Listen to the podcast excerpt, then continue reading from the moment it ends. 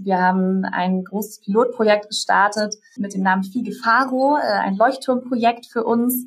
Und der Hintergrund des Projektes war eben, sich mal alles anzuschauen, was möglich ist heute im Bereich nachhaltige Logistikimmobilien.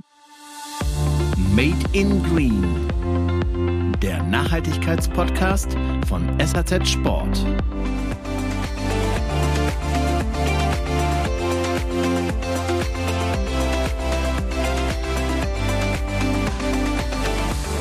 Grüße euch und herzlich willkommen zu einer neuen Ausgabe von Made in Green, dem Nachhaltigkeitspodcast von SAZ Sport. In der letzten Ausgabe habe ich mit Peter Schöffel gesprochen und wir haben uns unter anderem über den Generationenauftrag in Bezug auf Nachhaltigkeit ausgetauscht. Lauscht gerne noch mal rein auf dem Podcast-Kanal von SAZ Sport. Über Spotify und Apple Podcast findet ihr alle Folgen. So, und heute spreche ich auch mit jemandem von einem Familienunternehmen. Aber es geht um einen ganz anderen Bereich. Bisher haben wir uns viel über Textilien ausgetauscht, über Recyclingfähigkeit, Kreislauffähigkeit. Aber die ganzen Sachen und Produkte müssen ja auch transportiert werden. Und hier kommt dann Logistik ins Spiel. Ich spreche heute mit Sandra Achternbusch. Sie ist von Fiege und dort Executive Director Corporate Sustainability. FIGE steht für modulare Logistikkonzepte und genau darüber möchte ich mich mit Sandra austauschen. Ich bin Ralf Kerkeling, euer Gastgeber, Host und heiße dich herzlich willkommen, liebe Sandra. Hallo. Hallo Ralf, herzlichen Dank für die Einladung. Sandra, du kommst gerade frisch aus dem Urlaub, hat man mir gesagt. und du bist gerne auch Outdoor unterwegs. Das passt natürlich zu unserer Branche und wanderst und kletterst gerne. War das auch Teil des Urlaubes? Diesmal leider nicht. Äh, wir waren in Hamburg. Also das war, da waren die Berge ein bisschen weit weg. Aber, aber es war auch schön und war auch erholsam. Ich sitze in München, persönlich lebe in München, mhm. bedeutet also, ich bin ganz nah an ganz vielen Outdoor-Möglichkeiten und nutze die eben auch sehr gerne, sowohl im Sommer als auch im Winter. Das wird sicherlich auch an den kommenden Wochenenden der Fall sein. Ja, sehr schön, genau. Du bist ja noch, naja, recht frisch bei Fiege, also seit 2022, Januar 2022 bist du zu Fiege gestoßen. Du hast davor für eine globale Beratungsfirma gearbeitet. Wie kommt der Schritt zu deiner Aufgabe ähm, als Verantwortliche für den Bereich Sustainability?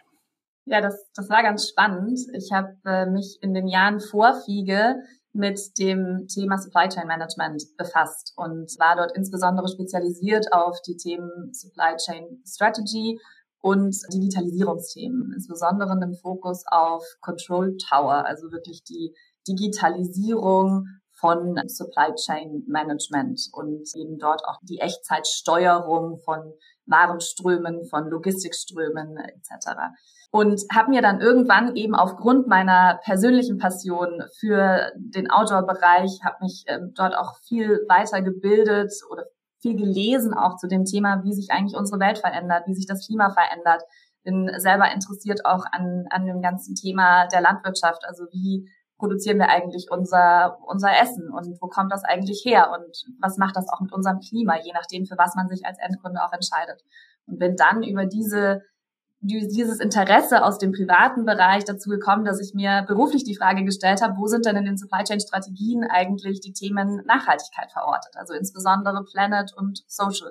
Und bin dann noch damals bei der Unternehmensberatung in das Thema Lieferketten-Sorgfaltspflichtengesetz mit reingerutscht. Wir haben damals ein Competence Center dafür aufgebaut, weil die Gesetzgebung ganz neu war und habe mich dann damit befasst und bin dann über Kontakte mit Fiege in Gespräche gekommen und äh, das hat sich auch relativ lange dann hingezogen, dass man so gemeinsam überlegt hat, wo geht denn auch die Reise für Fiege eigentlich hin und dann hat sich immer mehr der Gedanke geschärft, dass das Thema bei Fiege einfach nochmal äh, zentraler verortet sein soll, dass es eine Stabstelle werden soll, eben mit direktem Reporting an äh, einen der beiden Co-CEOs, in unser, also in meinem Fall jetzt Felix Fiege, an den ich berichte. Und da kam dann am Ende ähm, sind wir zusammengekommen und haben eben gesagt, dass das passt sehr gut und wir können uns das vorstellen. Und jetzt verantworte seit Januar letzten Jahres eben das Thema Nachhaltigkeit bei uns im Unternehmen. Mhm. Und das ist ja, ähm, Wir haben auch schon ein Vorgespräch geführt und das ist ja dazu auch eine besondere Aufgabe für dich, weil du in Teilzeit beschäftigt bist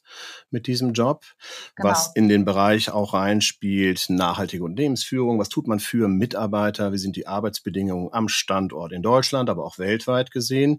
Kannst du uns da mal ein bisschen Einblick geben, wie ihr euch da arrangiert habt und was das Reizvolle für dich ist, diese ja doch sehr anspruchsvolle Aufgabe dann auch umzusetzen und auch für dich zur Zufriedenheit umzusetzen?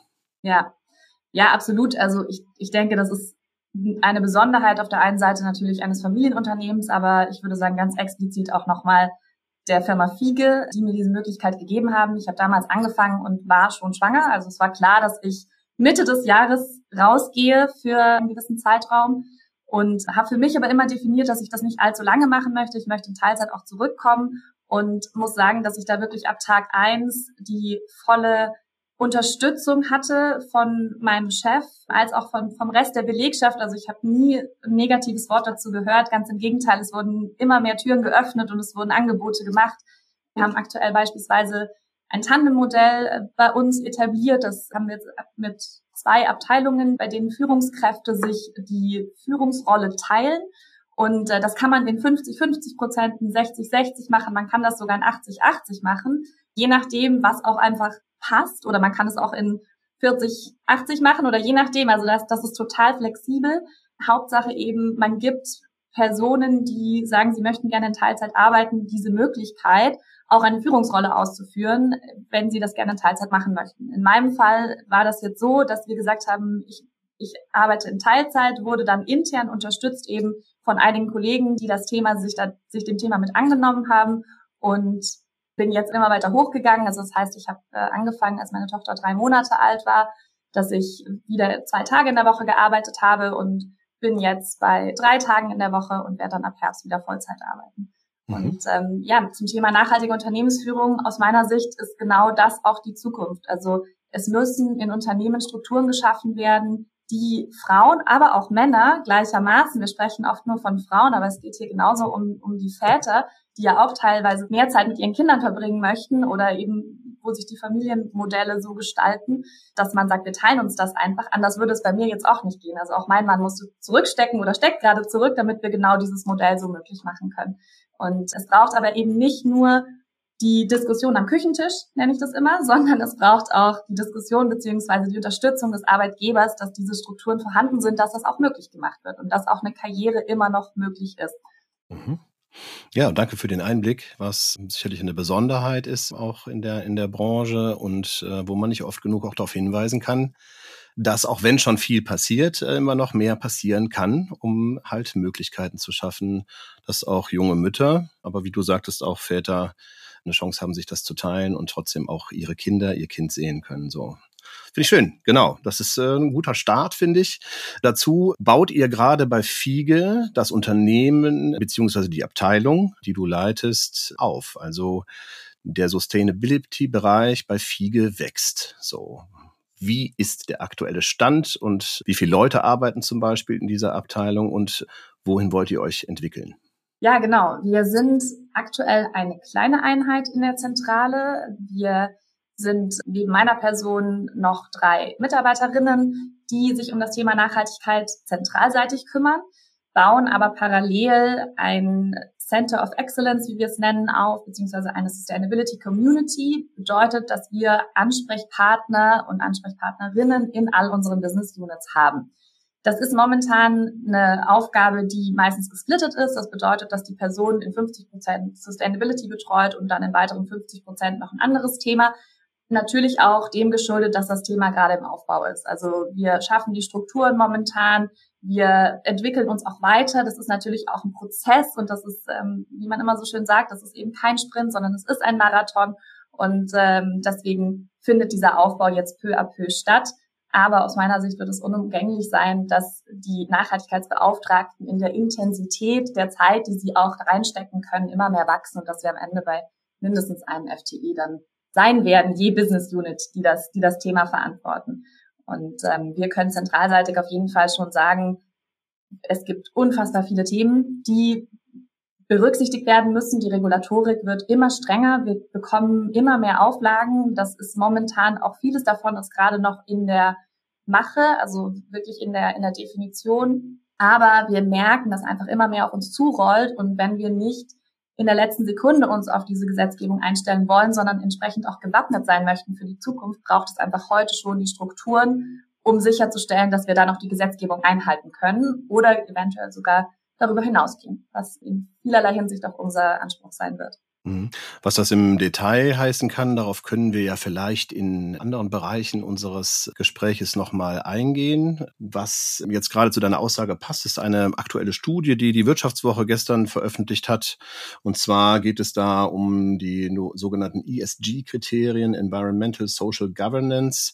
Da hat die Wirtschaftswoche ähm, einen Munich Strategy beauftragt, hat mittelständische Unternehmen beauftragt, 4000 Stück an der Zahl, also befragt, wie es aussieht. Und dabei kam heraus, dass neben dem, dass es eine Top 50 Liste gibt, nachhaltig geführte Unternehmen resilienter zu wirken scheinen. Ist das eine steile These oder kannst du da mitgehen? Da gehe ich 100 Prozent mit. Hm. Definitiv ist das so und zwar in eben allen Belangen. Also zum einen, indem man das Unternehmen governance-seitig auf Nachhaltigkeit aufbaut, kommen wir auf jeden Fall an einen Punkt, an dem auch das gesamte Unternehmen das Thema Nachhaltigkeit in der DNA hat und es damit eben auch entsprechend verfolgt, sich Ziele setzt in den Bereichen und diese Ziele dann auch erreicht. Das ist für mich erstmal der, der Grundgedanke zum Thema ESG. Dann geht es aber weiter darüber hinaus, dass wir gerade im Bereich Social das Thema haben. Wir sind in einer sehr angespannten Arbeitsmarktlage und wir können auch nur dann unsere Qualität liefern, wie wir sie liefern möchten, wenn wir die entsprechenden Arbeitskräfte dafür haben. Und die werden wir nur haben, wenn wir uns eben auch im Social-Bereich so aufstellen, dass unsere Arbeitsbedingungen die richtigen sind, dass das, was wir unseren Mitarbeitenden bieten können, das Richtige ist, weil nur so werden wir die Talente auch weiterhin bekommen, um unseren Service sicherzustellen. Also so viel auch zum Thema Resilienz. Wenn wir, wenn wir die Arbeitskräfte nicht haben, wird das nicht funktionieren. Und äh, dann natürlich absolut äh, relevantes Thema und, und immer wieder auch in den Medien zu lesen, das Thema CO2 beziehungsweise im globalen gesprochen Klima- und Umweltschutz, mhm. ähm, bei dem es heute einfach absolut unumgänglich ist, seine Hausaufgaben zu machen und äh, die Geschäftsmodelle auch entsprechend neu zu denken, um, um sich auf den Klimawandel zum einen einzustellen, aber zum anderen eben auch dagegen zu wirken. Wir unterbrechen kurz, um euch auf unser Jobportal aufmerksam zu machen. Wenn euer Team noch nicht komplett ist und ihr auf der Suche nach talentierten Fachkräften seid, dann schaut doch mal auf jobs.saz.de vorbei. Dort findet ihr das richtige Fachpersonal für die Sport-, Lifestyle- und Bikebranche. Da ist alles dabei, vom Außendienstmitarbeiter bis zum Zweiradmechaniker. Los geht's! Findet euren neuen Lieblingskollegen auf jobs.saz.de. Und jetzt geht's weiter zum Interview. Mhm. Hm, du sagst es, äh, CO2 spielt eine große Rolle, die ähm, Verminderung von CO2-Ausstoß, aber man hört auch immer wieder von Kompensation. In diesem ganzen Kontext ähm, werdet ihr bestimmt auch schon mal von anderen Unternehmen angefragt, gerade wenn sie zum Beispiel ihren Nachhaltigkeitsbericht erstellen. Da ist der insgesamt CO2-Ausstoß immer wieder ein wichtiger Punkt in der in Sachen Transparenz. Wie läuft sowas ab? Wie muss man sich das vorstellen? Also ein Unternehmen fragt euch an und ihr habt eine Auflistung, wie, wie viel CO2-Ausstoß quasi die Zusammenarbeit ergeben hat? Oder wie muss man sich das vorstellen? Wie werden die Daten dann weitergegeben? Genau. Ja, Dat Datenverfügbarkeit und Datenweitergabe ist ein super relevantes Thema für uns und treibt uns auch gerade intensiv um. Wir haben im letzten Jahr das erste Mal unseren CO2-Fußabdruck erfasst und haben insbesondere in sogenannten Scope 1 und 2, also in unserem eigenen Geschäftsbereich, als auch in indirekten, in, in den indirekten Emissionen durch Energieeinkäufe eine sehr gute Datentransparenz. Also hier können wir wirklich, nah an der 100 Prozent dessen, was man erreichen kann. Der Scope 3 sieht wieder anders aus. Und das ist ein Thema, das treibt nicht nur uns um, sondern das treibt eben auch sämtliche Branchen um und äh, die, den Rest der Unternehmen. Denn im Scope 3 ist man auf die vor- und nachgelagerte Wertschöpfungskette angewiesen. Das heißt, teilweise kann man Berechnungen vornehmen, aber teilweise ist man eben auf die Daten von anderen angewiesen. Und hier haben wir teilweise eine sehr gute Datenverfügbarkeit, teilweise aber auch noch nicht. Wenn jetzt ein Kunde auf uns zukommt und fragt, was ist denn mein ganz konkreter Fußabdruck, dann können wir den Stand heute überschlagen, aber wir können noch keine Aussage treffen, in der wir beispielsweise auch nochmal einen Split haben auf die einzelnen Teilbereiche des Kunden, um das eben entsprechend auszuweisen. Allerdings ist das eben ein Thema, was uns umtreibt, bedeutet, wir arbeiten da gerade dran, entsprechende CO2-Reports auch erstellen zu können. Mhm. Deswegen der erste Schritt, Corporate Carbon Footprint, was macht eigentlich Fliege gesamt aus? Wo bekommen wir die Daten her? Wo benötigen wir vielleicht auch noch Hochrechnungen, weil einfach die Datenqualität auch noch nicht gut genug ist? Schönes Beispiel ist da immer das Thema Purchased Goods and Services, also alle eingekauften Güter und Dienstleistungen eines Unternehmens. Die hat man meistens nur in Euroform vorliegen. Jetzt schauen wir uns die Inflation des letzten Jahres an und sieht, vielleicht hat sich die Menge der eingekauften Ware gar nicht verändert, aber preislich hat es sich verändert und dadurch steigt auch der CO2-Ausstoß unweigerlich. Und das sind eben so ein bisschen die Hürden, die wir da haben auf dem Weg der, der CO2-Erfassung. Mhm. Ihr seid ja auch dabei, euren Nachhaltigkeitsbericht zu erstellen. Und da holt ihr euch ein bisschen Unterstützung, wenn ich richtig recherchiert habe, und zwar durch die Global Reporting Initiative. Erstmal A, ist das richtig, was meine Recherche ergeben hat? Und B, wenn ja, was genau macht diese Initiative und wobei kann sie euch unterstützen? Genau, ich glaube, ich würde das anders formulieren. Wir werden nicht durch den GRI, also die Global Reporting Initiative, unterstützt. Mhm. Im Sinne einer Dienstleistung oder Beratungsdienstleistung, die mhm. dort für uns erbracht wird, sondern ähm, der GRI ist ein internationales Rahmenwerk für die Erstellung von Nachhaltigkeitsberichten. Mhm. Und wir orientieren uns an diesem Rahmenwerk und hangeln uns an den entsprechenden Themen entlang. Warum machen wir das? Ein Punkt ist die Vergleichbarkeit. Das bedeutet, die meisten Unternehmen gehen nach dem GRI in ihrer Berichterstattung, was wiederum den einzelnen Stakeholdern, die Nachhaltigkeitsberichte anschauen, dabei hilft, sich auch zurechtzufinden und eben die Unternehmen miteinander zu vergleichen, wenn das von Interesse ist. Und der zweite Punkt ist, dass wir uns eben hier auch auf eine nahende Gesetzgebung vorbereiten, nämlich auf die CSRD. Das ist die Corporate Sustainability Reporting Directive, die kommt auf uns zu im Jahr 2026, in der wir das erste Mal über das Jahr 2025 Bericht erstatten müssen. Und diese CSRD ist auf EU-Ebene verabschiedet worden mhm. und orientiert sich am GRI. Und das ist eben, da schließt sich dann der Kreis. Das ist der Hintergrund, warum auch wir gesagt haben, der GRI macht für uns am meisten Sinn. Mhm. Gibt es dann auch so eine Art äh, Siegel, wie man das auch aus der Textilbranche kennt? Kann sich ein Logistiker dann, keine Ahnung, das Siegel dieser GRI quasi ähm, damit werben oder ist das äh, nicht so gang und gäbe? Also man kann den Bericht prüfen lassen. Das ah. passiert dann über mhm. Wirtschaftsprüfungsgesellschaften. Wir sind aktuell noch nicht berichtsverpflichtet. Das bedeutet, dass wir unseren Bericht dieses Jahr auch noch nicht haben prüfen lassen. Mhm. Aber an sich wirbt man mit dem GRI auf dem Bericht nicht. Zumindest auch jetzt in unserem Fall nicht. Es gibt hier nochmal die Unterscheidung, bei der man sagt, man berichtet nach dem GRI oder man berichtet in Anlehnung an den GRI. Mhm. Und bei uns ist es so, dass wir in Anlehnung an den GRI berichten. Was bedeutet das? Das heißt, dass wir Stand heute noch nicht über alle Kategorien, die der GRI von uns fordern würde, Bericht erstatten können, teilweise eben aufgrund von der mangelnden Datenverfügbarkeit oder auch Prozessen, die wir heute noch nicht etabliert haben, an denen wir aber jetzt eben arbeiten können. Und deswegen ist dieses Rahmenwerk auch so wertvoll für uns, weil wir einfach auch sehen, wo haben wir denn auch Stand heute noch Lücken und wo möchten wir auch den Fokus noch drauflegen, um am Ende wirklich alle Bereiche bestmöglich abbilden zu können. Mhm. Wird es dann nachher so sein, weil zum Beispiel Transparenz ist ja ein wesentlicher Punkt, äh, wenn es um Nachhaltigkeitsthemen insgesamt für Unternehmen geht. Traceability spielt dabei eine Rolle, gerade wenn Produkte verschifft werden. Wie ist, also seid ihr da auch mit involviert in diese Traceability-Geschichten? Ja, auf jeden Fall, immer mhm. wieder. Das ist natürlich die, die Frage, in welchem Bereich. Also wir bei FIGE decken ja verschiedenste Industrien ab. Also mhm.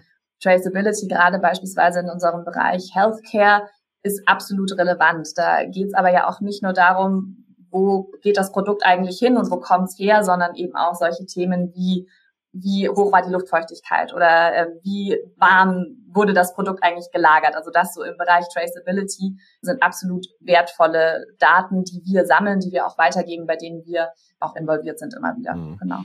Weil wenn das jetzt kommt, dass an den Produkten, an den, an den Hangtags oder wie auch immer ähm, das verarbeitet wird, ein QR-Code ist, Im Rahmen auch von diesen Lieferkettengesetzen und so weiter wird das ja ein wesentlicher Bestandteil sein. Dann könntet ihr ja eigentlich den Herstellern damit helfen und die supporten beim lückenlosen Schließen einer Lieferkette, oder? Du meinst im Sinne von unserer Dienstleistung? Also ja, den Teil, den ihr quasi mit abdeckt. Also wenn jetzt zum Beispiel ihr Ware aus Asien nach Europa holt, dann könnte quasi ja dieser Weg getrackt werden und dieses könnte man ja quasi an Kunden weitergeben. Genau, das passiert aber auch mhm, schon. Okay. Ähm, und zwar da, dahingehend, dass es jetzt eben einfach die Gesetzgebung Lieferketten-Sorgfaltspflichtengesetz gibt. Mhm. Das bedeutet, auch wir sind darunter verpflichtet, volle Transparenz zu zeigen, wie, welche Arbeitsbedingungen wir haben, wie wir uns aber auch umweltseitig verhalten. Und dafür haben, haben wir jetzt eben alle Strukturen geschaffen und geben auch jetzt schon immer wieder Auskunft an unsere Kunden, weil das einfach angefragt wird, um genau diese lückenlose Sicherstellung der, der nachhaltigen Lieferkette zu gewährleisten. Mhm.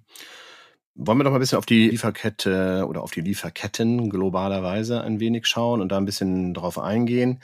Da ist ja in den letzten drei Jahren relativ viel passiert, wenn man es mal äh, ein bisschen abgemildert formulieren möchte. Es war sehr, sehr viel Disruptives ist, äh, ist passiert. Man sprach von vielen Verlagerungen von Asien nach Europa. Das ist alles nicht so einfach. Man hört die unterschiedlichsten Sachen. Wo stehen wir aktuell? Gibt es immer noch einen Lieferstau? Bekommt ihr was mit oder hat sich das so nach und nach gelöst? Genau, das, die Lage entspannt sich zunehmend. Also sowohl die Lage der Preise, da waren wir ja bei Containerpreisen, die um ein Vielfaches teurer waren als vor Corona.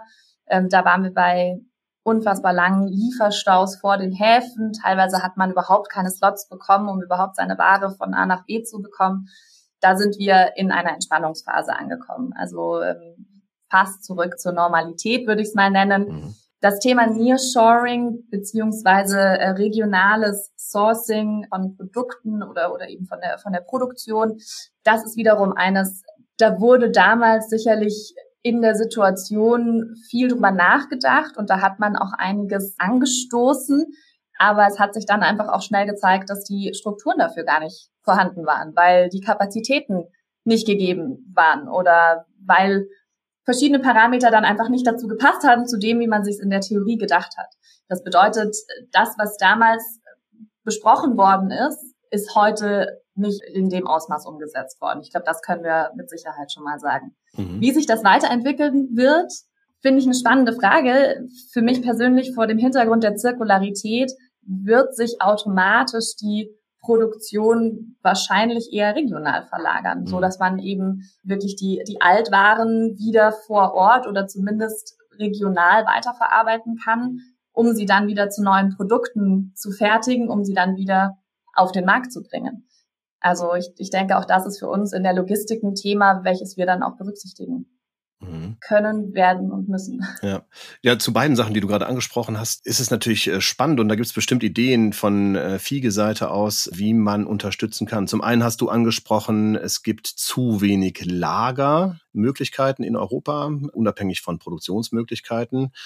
Fiege ist ja wenn ich sagen darf, einfach 360 Grad aufgestellt und bietet alles an, äh, modular. Wenn man will, kann man von euch alles bekommen, bis zum fertigen Lager.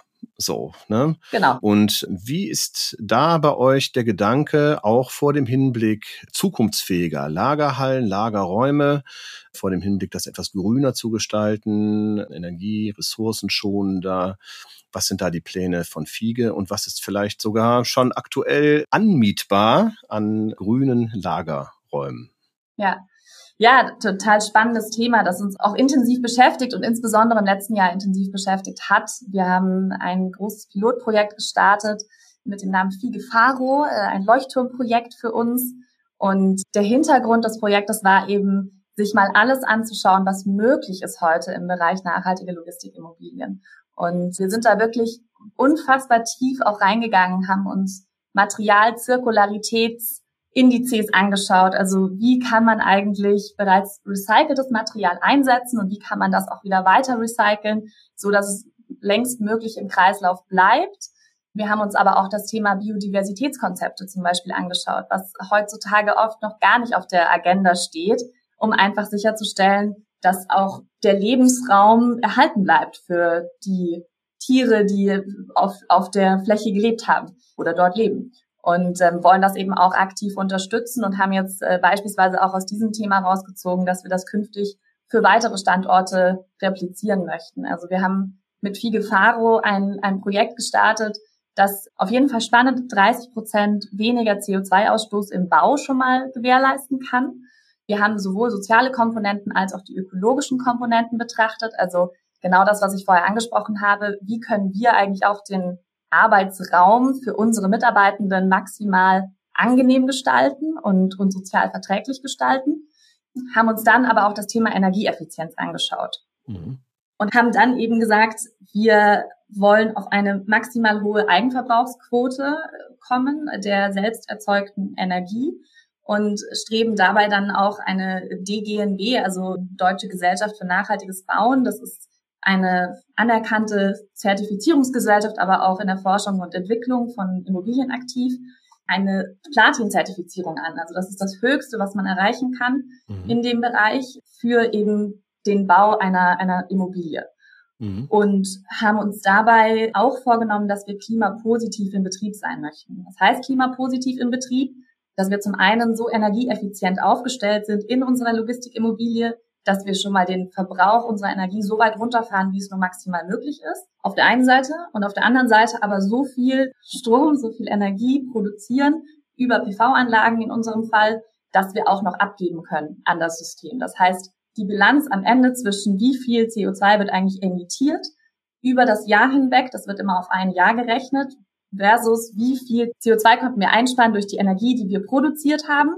Mhm. Die muss positiv sein. Bedeutet also, wir haben einen Überschuss an Energie produziert mhm. und ähm, haben mehr CO2 eingespart, als wir verbraucht haben. Mhm. Das, das ist so der Hintergrund. Und ähm, ja, das, da, da stecken wir gerade mittendrin. Wir haben das jetzt ein Jahr lang gemacht, in ganz intensiven Workshops, eben auch mit externen, uns immer wieder intensiv ausgetauscht. Wir haben alles Mögliche auch an Materialien uns dabei angeschaut. Das war eine total spannende Phase, in der wir dann darüber diskutiert haben, kann man dieses Gebäude aus Lehm bauen oder kann man das aus Heu bauen oder was gibt's eigentlich auch im, im Bereich Recycling, Materialien, die wir heute immer als sogenanntes Virgin Material einsetzen, also quasi frischer Beton und frische Stahlträger, gibt's das auch in Recyclingformaten und ähm, haben da eben wirklich ganz tolle Erkenntnisse auch draus gezogen und festgestellt, dass nachhaltiges Bauen geht. Ja, mhm. es ist möglich. Und was und sollte ähm, auch mehr gemacht werden. Mh. Aber das würde mich jetzt interessieren. Lehm, Heu, recycelter Beton. Was kam denn dabei raus tatsächlich? Genau. Dann? Tatsächlich kam am Ende raus, dass wir Lehm und auch Heu, das so spannend das klingt, dass das Stand heute für den Bereich Logistik so noch nicht umsetzbar ist. Im, im Bereich Bürobauten wäre es umsetzbar, also da kann man das durchaus einsetzen. Allerdings eher dann Lehm als Heu, also oder Stroh, so rum. Ähm, Strohballen werden da normalerweise eingesetzt. Und äh, ja, waren natürlich diese ganzen Themen rund um Brandschutz, aber auch das Thema Klimarisikoanalyse darf hier nicht hinten runterfallen. Denn mit unserem veränderten Klima steuern wir auf immer mehr Extremwetter Ereignisse zu, was wiederum bedeutet, wir müssen unsere Immobilien auch entsprechend vorbereiten, was im Übrigen in diesem Figefaro-Projekt ebenfalls eingesetzt worden ist. Also wir haben uns angeschaut, auf was stellen wir uns hier eigentlich ein? Und wenn wir eine Logistikimmobilie bauen, dann bauen wir die nicht für fünf Jahre, sondern dann steht die erstmal einige Jahrzehnte. Und darauf ist sie auch ausgelegt, weil auch das ist nachhaltig, dass wir sagen, wir stellen nicht etwas hin, was wir dann in fünf bis zehn Jahren nicht mehr nutzen können, weil es einfach nicht zukunftsgerichtet war. Mhm. Das heißt, ihr habt jetzt eure firmeninternen Studien dazu abgeschlossen, habt Sachen ausprobiert und jetzt geht es an die Umsetzung oder also wo wird gebaut?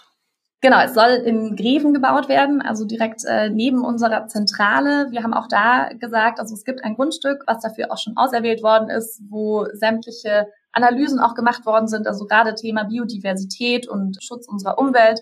Wie können wir die eigentlich am besten integrieren, welche Tierarten, welche Pflanzenarten schützen wir und wie machen wir das eigentlich. Das heißt, das ist schon alles gesetzt und steht soweit fest.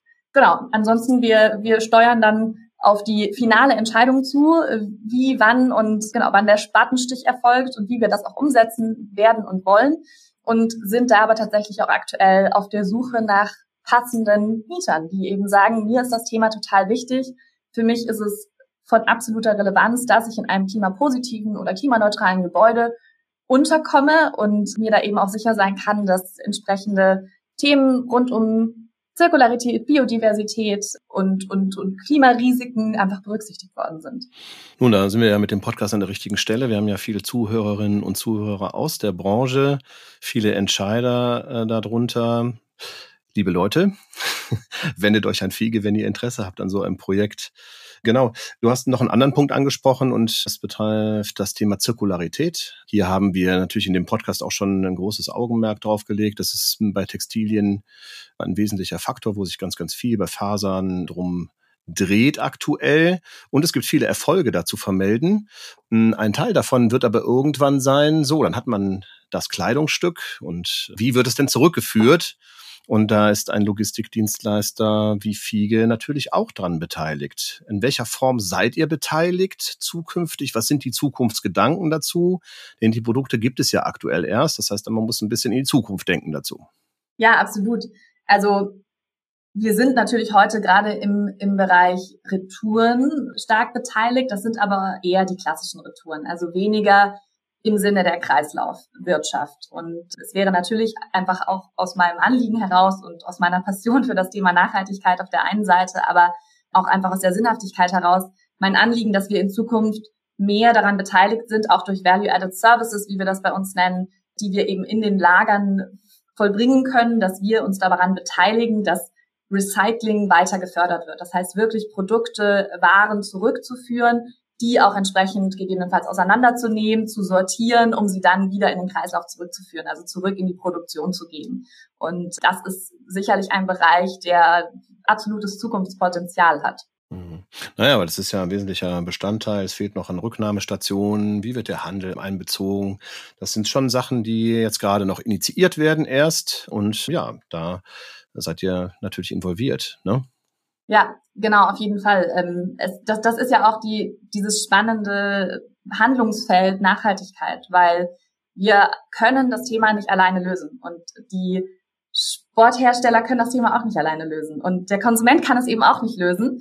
Und äh, am Ende des Tages braucht es wirklich die gesamte Lieferkette, die sich zusammentut und gemeinsam überlegt, was braucht es eigentlich auf dem Weg, um Zirkularität zu fördern, um das Angebot zu schaffen, was der Endkunde am Ende aber auch annehmen möchte, eine, eine Handelbarkeit zu schaffen. Du sprachst gerade auch das Thema Rücknahmestationen an. Es darf dann eben nicht in der Stadt nur eine Rücknahmestation geben und im Zweifel fährt man da 30 Minuten mit den Öffentlichen hin, sondern es muss, es muss irgendwie praktikabel sein.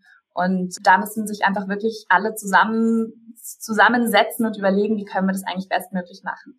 Das Schöne ist, dass wir das eben auch immer mehr sehen in, in unserer Kundenbasis. Das heißt, dass wir uns wirklich häufiger und auch immer mehr dem Thema strategische Partnerschaften widmen auf eine nachhaltige Art und Weise. Also, dass man sich zusammensetzt, sowohl mit unseren Industrieverantwortlichen, mit den Key Account Managern, mit unseren Kunden, aber eben auch wir seitens Nachhaltigkeit mit eingebunden werden, um genau diese Themen weiterzudenken. Mhm. Ja, das ist gut zu hören, tatsächlich, weil das wäre meine nächste Frage gewesen, wie denn der Austausch tatsächlich aktuell schon zu dieser Thematik ist. Was mir manchmal ein bisschen dabei fehlt, ist, ist der Einbezug der Politik. Gibt es da auch einen Austausch? Weil manchmal denke ich so, ja, warum, warum wird da nicht noch mehr, es wirkt sehr einseitig oder jeder bastelt so für sich rum. Zum einen die Unternehmen, dann die Politik, der Endkonsument macht sich seine Gedanken. Was hast du für eine Meinung dazu? Oder vielleicht gibt es den Austausch und ich weiß nichts davon. Ja, es, es gibt den Austausch, aus meiner Sicht allerdings noch nicht intensiv genug. Mhm. Also wir haben vielleicht da auch ein, auch ein schönes Beispiel. Ich weiß, da ist immer das Thema Umsetzbarkeit auch so eine Frage, aber wir haben letztes Jahr im Rahmen unserer Strategieentwicklung eine Materialitätsanalyse durchgeführt. Das ist äh, ein Wortmonster.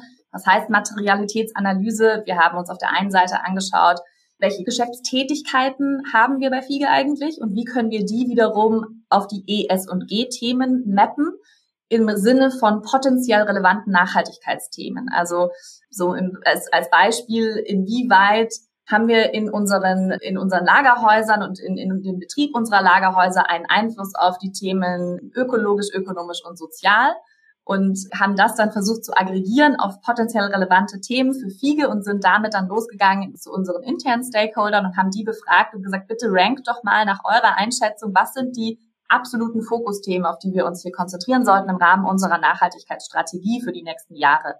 Und auf der anderen Seite haben wir uns nach extern gewandt und haben eben unsere Kunden befragt. Wir sind mit Wettbewerbern in den Austausch gegangen. Wir haben mit NGOs gesprochen. Wir haben mit der Wissenschaft gesprochen, also mit Professoren aus dem Bereich Logistik und Nachhaltigkeit.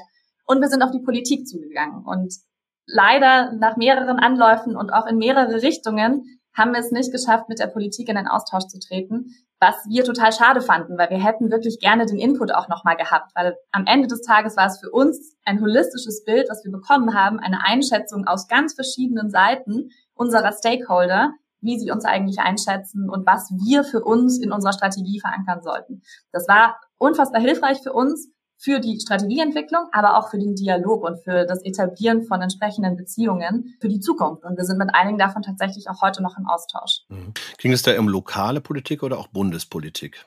Da ging es primär um lokale Politik. Mhm. Also wir haben, wir sind erstmal auf lokaler Ebene auf Politiker zugegangen und haben eben um, um Gespräche gebeten an der Stelle. Aber natürlich das größte Anliegen wäre es, dass wir in der Bundespolitik auch noch mehr in den Austausch treten könnten.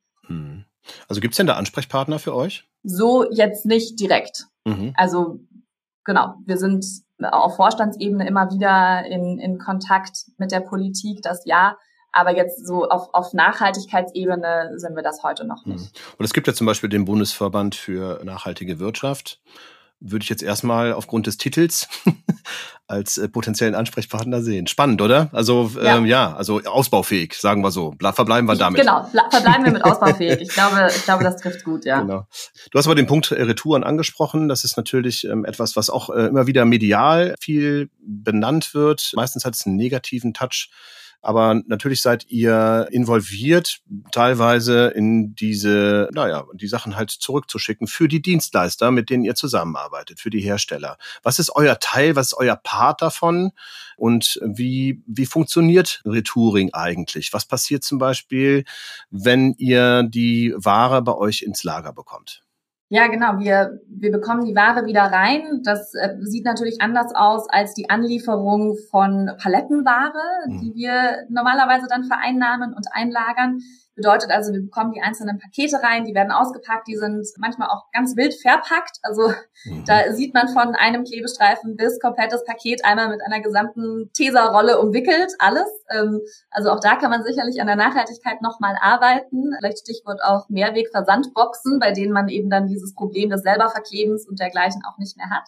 Aber wir packen die dann eben aus und dann geht's in einen, in, in den Bereich, in dem wir die Qualitätskontrolle machen, eben um einfach nachzusehen, wie sieht die Jacke jetzt an der Stelle vielleicht aus? Ist sie beschädigt? Ist sie, wie sieht die Geruch oder wie ist die geruchsseitig? Also riecht die nach Rauch oder riecht die nach Essen oder dergleichen? Ähm, inwieweit ist die auch wieder verkäuflich? Und ich glaube, eine positive Nachricht an der Stelle ist einfach, dass die meisten Hersteller sich jetzt auch immer weiter umstellen in die Richtung, dass die Ware nicht automatisch zerstört wird mhm. und wirklich dann in den Müll wandert, sondern dass genau diese Qualitätskontrolle auch wirklich stattfindet und die Ware zurückgeht ins Lager, um auch wieder angeboten zu werden auf den entsprechenden E-Commerce-Plattformen. Mhm. Da hat man ja in der Vergangenheit oft Gegenteiliges gehört und wir können das aber von, von unserer Seite nicht bestätigen in, in der Intensität, wie man das jetzt gehört hat. Mhm. Zwei Dinge überraschend für mich. Also zum einen wusste ich gar nicht, dass jetzt zum Beispiel ein Logistikdienstleister wie Fiege quasi diese Aufgabe übernimmt, die Ware zu checken und zu schauen, was kann man denn wirklich an den jeweiligen Hersteller zurückliefern. Das wusste ich bislang nicht so. Und das nächste natürlich, und das ist sehr erfreulich, dass es doch viel Ware gibt, die, man weiß es ja teilweise auch selber, wenn man es noch macht, zumindest Ware zurückschicken. Man packt die eigentlich ordentlich ein und schickt die zurück und dass diese dann nicht vernichtet wird, das ist doch ähm, mal eine erfreuliche Meldung. Genau. Und die geben wir natürlich auch gerne weiter an der Stelle.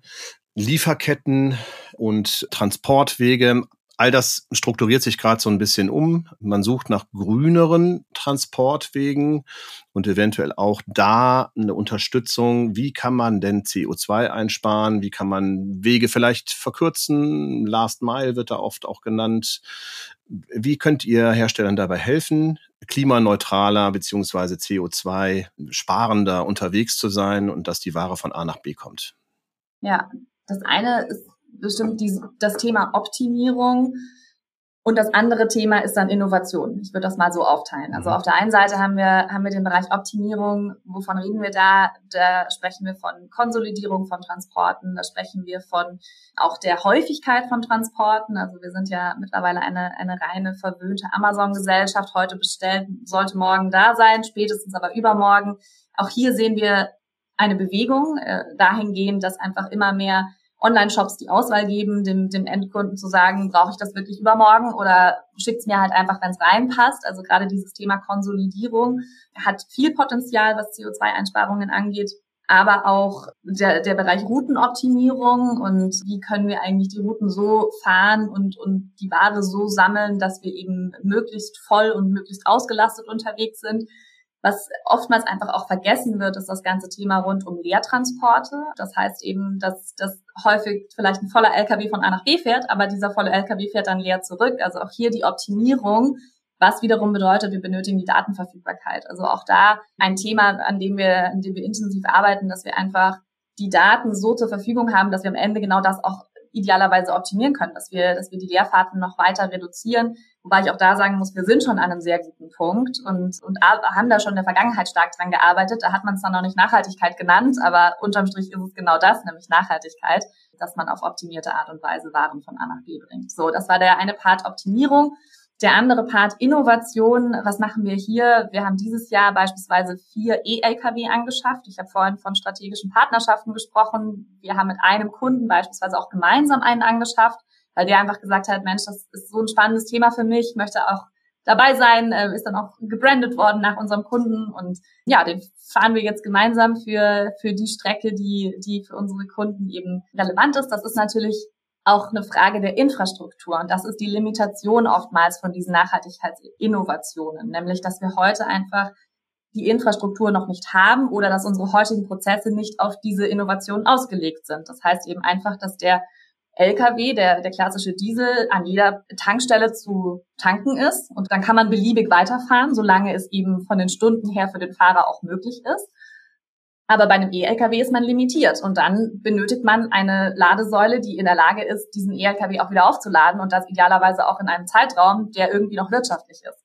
Das bedeutet, man muss eben sehr genau schauen, auf welchen Strecken setze ich denn so ein LKW auch ein, wo macht das Sinn? Idealerweise momentan eben eher Shuttle-Verkehre, auf denen man genau weiß, ich schaffe diese Strecke, schaffe die vielleicht sogar zweimal, kann dann wieder laden, das lege ich vielleicht in die Mittagspause und kann dann nochmal zweimal die Strecke fahren und dann lade ich nochmal über Nacht. Aber das bedarf eben einer entsprechenden Planung und auch Prozessen, die da vorhanden sein müssen. Mhm. Und ähm, E-Lkw ist natürlich ein Thema, ist gerade auch ein großes Thema, aber es geht natürlich auch noch weiter. Das bedeutet, wir sprechen von Wasserstoff-Lkw, die auf dem Vormarsch sind, beziehungsweise in der Entwicklung und immer weiter jetzt auch kommen. Auch, äh, auch hier sind wir intensiv im Austausch mit den, mit den entsprechenden Herstellern und überlegen eben, wo so ein Einsatz für uns möglich ist. Einfach weil wir sagen, wir pilotieren das Thema jetzt mal, um für uns auch zu sehen, was ist machbar und was ist auch sinnvoll. Welche Kunden, für welche Kundengruppen ist das auch sinnvoll? Genau, und sind, sind da sobald verfügbar auch sicherlich werden wir wieder eine der ersten sein, die sich einen äh, Wasserstoff-LKW auf den Hof stellen. Und dann das dritte Thema, von dem wir sprechen, ist ja alles rund um alternative Kraftstoffe. Das haben wir ja auch immer wieder, also Biodiesel, Biogas, dass man da eben einfach schaut, inwieweit können wir denn auch unsere bestehenden Motoren umrüsten oder sogar so nutzen, wie sie gerade sind und können vielleicht dadurch schon relativ schnell sehr viel CO2 einsparen. Mhm. Wie sieht's mit der Schiene aus? Die Schiene, die ähm, ist immer wieder im Fokus, immer wieder in der Diskussion, ist tatsächlich leider sehr, sehr häufig nicht wirtschaftlich und oftmals haben wir hier auch dieses Thema rund um die Konsolidierung. Also das bedeutet, dass man oftmals die Menge gar nicht herbekommt, um die Auslastung sicherzustellen. Dann wird es sowieso zu teuer. Wir sind aber auch hier in Gesprächen mit sowohl dem Wettbewerb als auch mit verschiedenen Kunden, um einfach immer wieder auch das Thema mal auf den Tisch zu bringen und zu sagen, das ist immer noch eine Option. Und es wäre auch unser Wunsch, die Schiene immer weiter einzusetzen. Stand heute, muss ich aber ganz ehrlich sagen, haben wir den Case dafür nicht, dass wir das aktiv machen. Wir unterbrechen für eine kurze Werbepause. Habt ihr schon mal über ein Abonnement der SRZ Sport nachgedacht? Hier gibt es verschiedenste Varianten. Angefangen beim Monatsabo Digital Plus, über das Jahresabo Digital Plus. Beide Digitalangebote beinhalten die aktuellen Ausgaben von SAZ Sport oder Sports Fashion als E-Paper und einen Zugang zum Online-Archiv. Dann gibt es noch das Jahresabo Premium Plus Paket. Zusätzlich zu den digitalen Inhalten bekommt ihr alle Printausgaben von SRZ Sport in den Briefkasten geliefert. Für Unternehmen, bei denen gleich mehrere Kolleginnen das Angebot von SRZ Sport nutzen möchten, erstellen wir euch ein individuelles maßgeschneidertes Angebot. Optional natürlich auch mit den Printmagazinen kombinierbar. Schaut doch mal vorbei auf srzsport.de slash Abonnement und lasst euch euer individuelles Angebot erstellen. Und nun zurück zum Interview. Mhm. Wie sieht es denn global aus? Also, wir haben es ja eben auch schon gesagt, es gibt eigentlich immer noch viele Hersteller, die natürlich in Asien produzieren lassen. Die Transportwege da sind dann doch eher Flugzeug oder Schiff. Gibt es da irgendwie eine Bewegung hin mehr zu Schiff oder ist es gleich geblieben? Wie sind da eure Erfahrungswerte aktuell? Also aus meiner Sicht hat sich da nicht viel verändert. Das war sicherlich auch in den letzten Jahren Corona geschuldet, mhm. dass man das genommen hat, was verfügbar war, mhm. ein Stück weit, ähm, und die Nachfrage auch so hoch gewesen ist, dass Preis sicherlich relevant war, aber man auch ab und zu mal Spielraum nach oben hatte, wenn man gesagt hat, dadurch kommt die Ware auch schneller an und dann, dann habe ich sie auch einfach zur Verfügung, weil das war ja das größte Problem, was wir auch in den letzten Jahren vor allen Dingen gesehen haben. Aus Nachhaltigkeitsgründen sich für was anderes zu entscheiden, glaube ich, passiert, also sozusagen für den Seeweg zu entscheiden, jetzt in dem Fall passiert aus meiner Sicht noch nicht durchweg, beziehungsweise auch nicht sehr häufig. Was ich allerdings schön und erfreulich finde, ist, dass eben gerade die, die Schifffahrt als auch die Luftfahrt sich immer mehr mit dem Thema auseinandersetzt. Also ich glaube, dass weder noch in irgendeiner Form ausgedient hat. Also ich glaube, dass wir weder auf das Schiff verzichten können, noch auf das Flugzeug in Zukunft, weder in der, in der Personenmobilität noch in der Warenmobilität. Und ähm, ich glaube eher, dass sich die Hersteller damit auseinandersetzen müssen und auch werden und da auch noch mehr Geschwindigkeit reinkommen wird in die Umrüstung und wir am Ende trotzdem beide Mobilitätsmöglichkeiten weiter behalten werden, nur eben in nachhaltigerer Form. Ja, das ist halt, ähm, so wie du es auch schon sagtest in unserem Gespräch, es ist halt ein Marathon und es kann nicht alles von jetzt auf gleich passieren, aber es ist unglaublich viel in Bewegung. Und wir sprechen ja auch in unserem Podcast immer wieder darüber, um genau auf den Stand der Dinge hinzuweisen und wo sich gerade Sachen verändern. Wenn du jetzt eine Zukunftsvision für Fiege und für das Transportwesen ähm, entwickeln müsstest, einfach mal so ein bisschen Gedankenspielerei. Hast du so einen Wunsch, was in den nächsten 10, 20 Jahren passiert oder arbeitet ihr sogar an was, wo du denkst, oh, wenn das in, wenn wir das umsetzen können, dann ist das wirklich ganz, ganz toll und hilft der ganzen Sache? Ja, das ist eine gute Frage. Ich weiß gar nicht, ob es, es ist aus meiner Sicht gar kein Wunsch, sondern es ist einfach die Zukunft, dass wir Nachhaltigkeit in alle unsere Entscheidungen einbeziehen, dass einfach Nachhaltigkeit eben nicht mehr als separate Einheit steht und dass Einzelne im Unternehmen sich mit dem Thema Nachhaltigkeit befassen, sondern idealerweise gibt es keine Nachhaltigkeitsabteilung mehr. Sagen wir es mal so. Ähm, sondern idealerweise ist Nachhaltigkeit in jedem Job so verankert und wird so mitgedacht und ist eine solche Selbstverständlichkeit, dass es keine Einheit mehr geben muss, die sich dediziert mit dem Thema auseinandersetzt. Am Ende des Tages wird es wahrscheinlich unumgänglich sein, weil es ja immer noch neue Themen gibt und, und es auch immer, immer wieder, immer wieder neue Gesetzgebungen geben wird, an die man sich dann halten muss. Aber das kann wunderbar aus meiner Sicht auch in die Unternehmen integriert werden. Und ja, also Nachhaltigkeit ist aus meiner Sicht das neue Normal und wir werden, wir werden da nicht drum rumkommen. Was für mich eben, was ich vorhin auch schon angesprochen hatte, was jetzt vielleicht für uns und auch für, für unser Business definitiv ja wegweisend sein wird, ist dieses Thema rund um klimaneutrale beziehungsweise klimaoptimierter Bau. Mhm. Ähm, einfach weil man oft diese vorgelagerte Wertschöpfungskette außer Acht gelassen hat. Und man spricht dann davon, ist das Objekt jetzt im Betrieb klimaneutral? Das ist ein Schritt, aber wirklich nur ein Schritt und eigentlich auch nur ein kleiner Schritt dessen, was es tatsächlich ausmacht, wenn man nicht klimaneutral oder beziehungsweise klimabewusst baut. Das heißt, äh, dieses Figefaro-Projekt, wenn das steht und wenn wir da eben diese Gedanken, die wir gesammelt haben und dieses Wissen, was wir dadurch auch aufgebaut haben, in all unsere künftigen Logistikprojekte überführen und ich gehe davon fest aus, dass wir das tun werden, weil das einfach wirklich ein Wahnsinnswissensschatz ist, den wir da aufbauen konnten, dann ist das für uns sicherlich wegweisend und auch äh, grundlegend verändernd. Sandra, da lässt sich nichts mehr hinzufügen, auch wenn wir jetzt natürlich äh, nur einen kleinen Einblick geben konnten, was viel gemacht. Wir sind aber tatsächlich am Ende unserer Redezeit angekommen. Ich danke dir ganz, ganz herzlich. Da waren ein paar wirklich spannende Einblicke dabei in ein Feld, was wir bislang auch noch gar nicht beim Made in Green beleuchtet haben. Ähm, deswegen umso wertvoller der Austausch. Ihr seid mit Fiege ja auch, und das ist ein kleiner Ausblick, beim POCO, beim Sporthandelskongress von SRZ Sport im September am Start. Was erwartet da die Zuhörer von euch? Genau, sicherlich nochmal mehr Details zu einigen unserer spannenden Projekte, die ich heute auch nur teilweise angerissen habe, mhm. sowas wie zum Beispiel Mehrwegverpackungen, ähm, aber auch wirklich noch mehr Details und Ausführungen zu unserem Figefaro-Projekt. Wir werden dann wieder einen Schritt weiter sein und äh, selbstverständlich erwartet die Zuhörer und Teilnehmer des Kongresses neben mir, also ich werde vor Ort sein, aber auch ganz viele meiner Kollegen, die sich sehr freuen werden, mit, mit allen vor Ort in Austausch zu treten. Das wird ein spannender Austausch in Berlin. Da ist die Politik auch nicht mehr so weit. Vielleicht geht man mal geschlossen rüber. Ja, wir sind am Ende des Gesprächs. Ich bedanke mich äh, bei dir, Sandra. Ich bedanke mich auch bei all unseren Zuhörerinnen und Zuhörern. Wie immer die Bitte, schreibt uns gerne an, gebt uns Kommentare und Anregungen über Mail, redsport.saz.de oder über unseren LinkedIn-Kanal SAZ Sport. Ihr könnt mich dort auch persönlich anschreiben unter Ralf Kerkeling. Wir sind immer froh über Einblicke, Anregungen. Ich sagte es. Genau. Aktiviert gern die Glocke beim äh, Podcast-Kanal eurer Wahl. Diesen findet ihr bei Spotify und Apple Podcast. Dort ist auch der Podcast des geschätzten Kollegen Florian Bergner, der mehr auf Handelsthemen eingehen wird.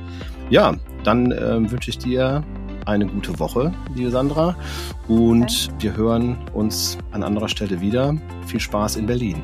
Danke, Ralf. Bis September. Tschüss. Ciao.